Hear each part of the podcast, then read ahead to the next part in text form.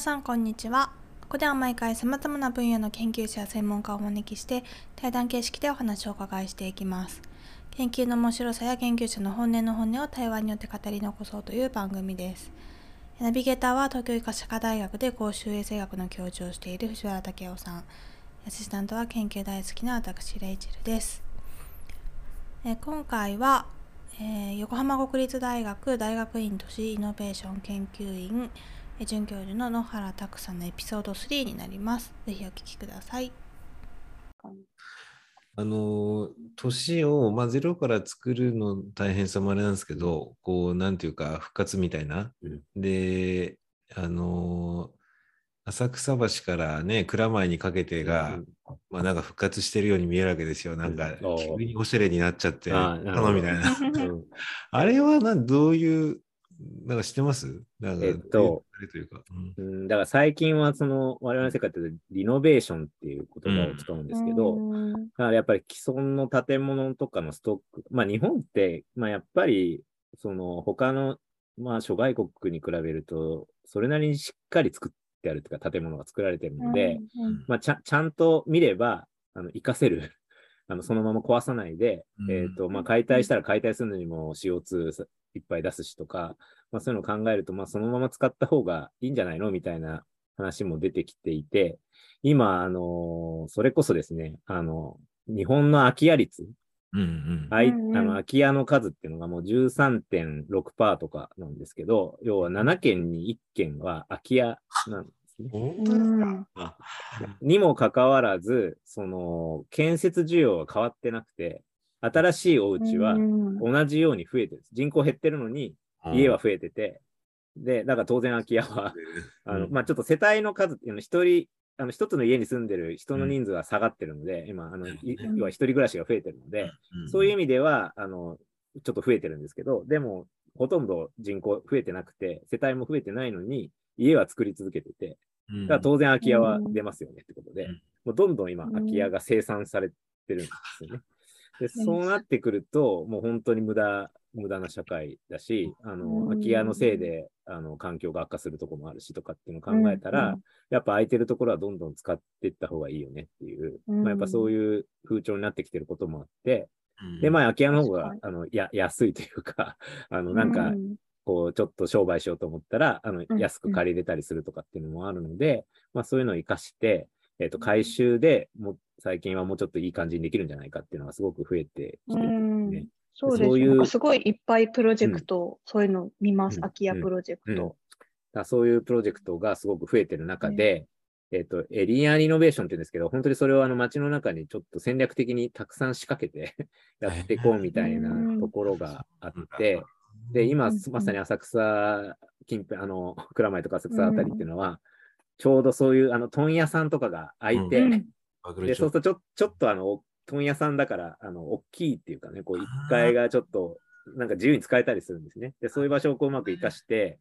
なんか、ちょっとこの前、あの最近だと、あの、えっ、ー、と、清澄白河。も、もうちょっともこれ、あっちになんかブルーボトルコーヒーって出て、はい。はい、できました、ね、ハードウェーブとかって言ってる感じになってるのは、うん、あれみんな倉庫が開いて、あの辺にあった、そういう、あの辺ってこう物流業っていうか、そういうのがいっぱいあったから、空いてる倉庫の部分がちょうど、なんかそのロースターとか、こう、あの、焙煎とか機械入れるのに、ぴったりみたいな。で、なんかそこにみんな入れ出したら、なんかそういうのがいっぱい入り出して、こう街にこう散らばってるみたいな感じがあって、で、なんか蔵前とかあの辺あたりも多分そういう問屋さんとか結構あって、まあそういうのをこううまく生かそうみたいな動きがあるから、そんな感じになってんじゃないかなっていう気がしますけど、なんかそういうの、でもそういうのを生かそうという動きは今本当にあの盛んになってて、うん、今まで都市計画って、あの、どっちかっていうと人口増加時代に、こう、それをコントロールするっていうか、こう、人が増えすぎないようにっていうか、こう増えても、なんかやばくならないように、あの、するっていう、そういう技術だったんですけど、うん、今はちょっとその人口減ってきてる 中で、ちょっと活気を作ったりとか、うん、こう価値向上していったりするためにどうしたらいいかっていうのを、まあ、考え始めてるっていう感じ。なるほど。まあ、でもなんか、なんだろう。その他の周りのもっと下町のところとかは、うん、その駅前にタワマンバーンって結構できたりとか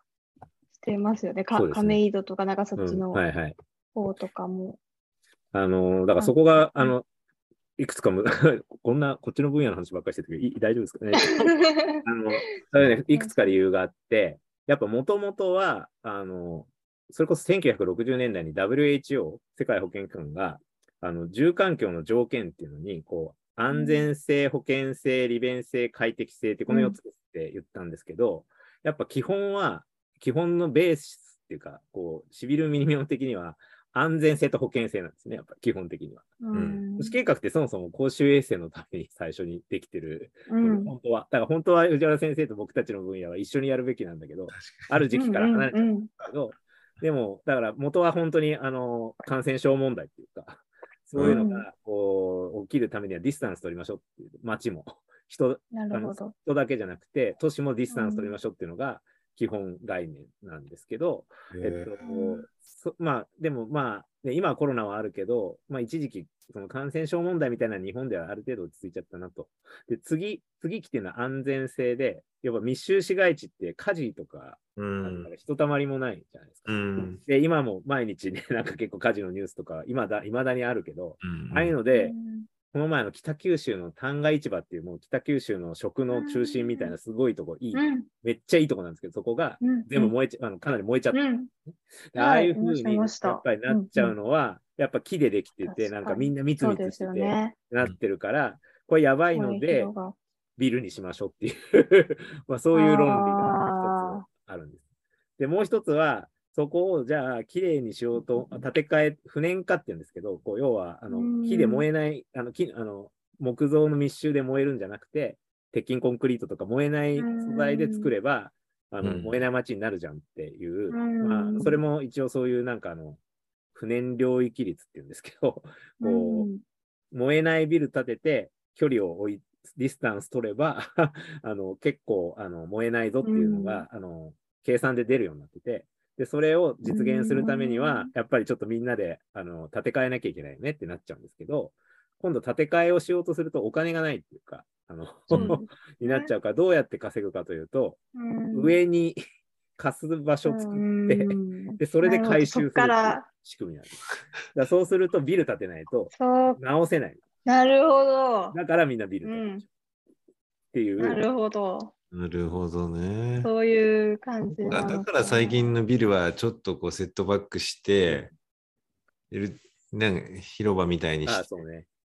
うんそれもね、今度それは、えっと、やっぱもともと日本の街って、その道路とかが狭いんですね。すごくうまい。うんで、うんだからそれをどうやって広げるかって言ったときに、あの、他の国みたいに強制収容でどけとか言えないから、うんなのでうんビルいっぱい建てていいからどいてみたいな、うん そういう仕組みになってるんです。だから、あの、の広場作った方がビル大きくできるって、大体そういうルールになってるんですね。だからそれでこう広場作らせてるんで、作る方も、あの作った方があの儲かるというか、大きいビル建てられるので、あじゃあ作りますみたいな感じで、こうみんなあの作るって、そういう仕組みになってるからみんな下がってビルになっちゃうんですけど、だか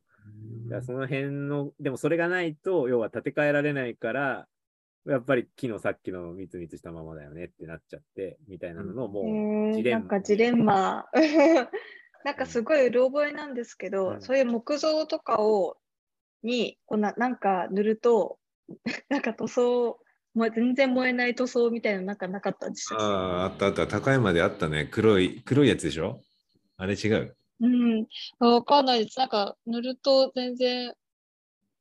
なんか燃え、不燃になるみたいな。まあ、そんなに簡単にならないとは思うんですけど、あのあだけど、あでも今、今まさに、その、これからの、その、低炭、脱炭素社会とか、こうそういうのに向けて、木造建築でどれだけビルが作れるかっていう研究がものすごい発達ししてるんですね、今。どういうことだ、木造、そう木造でビルを作るっていうのをどっかで見たんだ。そうそう。そう。今、横浜にもね、この前新しいそういう、まあ、10, 10何階建てかな、10何階建てを全部木で作るって、あの、柱とかを。うんうん。そういううん。プロジェクトがあるんですけど、だからやっぱり、まあ木はね、だから、あの、まあ燃えるけど、なんていうの。いそ、そのためには、今の建築基準法でさっきの燃えないようにしなさいっていうルールがかかってるので、うん。普通に木で作っちゃうと、1時間耐えられませんとかで、そのルールにこう、乗っ取らなくなっちゃうんだけど、それをいろんな、あの、薬使ったいろいろんな技術使って、木造だけど、ちゃんとそのルールにのっとって建てられますみたいな、うん、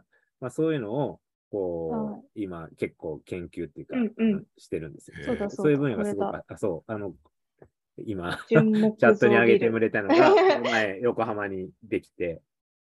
で、今までは、なんかお化粧でペタペタ貼るっていうのはあったんですけど、うん、構造も全部、全部ですもんね。できなかったんですよね。でこ,、うん、この木造ビルの方が、なんかエコ、エコなんですか？ってこと？CO2 の排出量が4分の1。排出量がそう少なくなる。うん。だまあ、だし、あの、ね、看板、あのしかも、まあ、修正剤ってこう、くっつけた 木木を、あの、なんていうか、あの、一本、昔は、あの、本当にこういう建築作ろうとすると、めちゃめちゃでかい一本の木を 削って、もう超金持ちが作るみたいな、それしかできなかったけど、まあ今は修正剤ってこう、あの接着剤で貼って、こうくっつけていく技術が発達しているので、それでも構造的にあの建物が倒れないっていうか、こう、持つように作れて、うん、で、さっきの不燃化、あの、燃えないようにもできますみたいなのを、うん、まあ、相当今技術開発してあの、やってるっていう。でも地盤に杭はさすがに？あ、まあ、下の杭は鉄骨で売ってると思います、ね。うん。なるほどね。まあ、そういう技術が今発達。なんか、昔の、例えば奈良とか、京都とかの街づくりがもう1週間、2週間回って参考になるみたいな話とかってあるんですか、最近？うん、まあど、どうだろうな。あの、古代、なんかなんかね、うん、マチュピチュが参考になるとか。あ あ、いや、まあね、だってインフラとかはね、あの、本当にその1000年以上の歴史とかをこう紐解くとね、うん、参考になることもありますけど、まあ、例えばあれですね、あのちょっと建築的になっちゃいますけど、あの、スカイツリーありますよね。うん、で、スカイツリーをあの634メーターを持たせるための技術っていうのは、法隆寺とかのあの五重塔とかの中に、新柱っていうか真ん中にこう柱をなんか置いて、これを使ってなんかこう、うまく揺れとかも、こう制御しながらやっていくっていう、まあ、まさに そのかつての技術の、まあ、根本的にはそれと同じっていうか、そういうのを使って、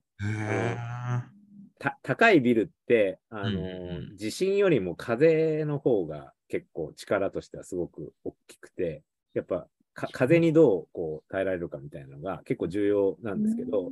うん、そういう時にこう揺れとかをこううまく制御しながら なんかやるための技術として、なんか真ん中にどっしりこう柱を置いて、ちょっと周りにこうなんかつけるとか、なんかそういうのっていうのは、実はその当時から結構あの使われてた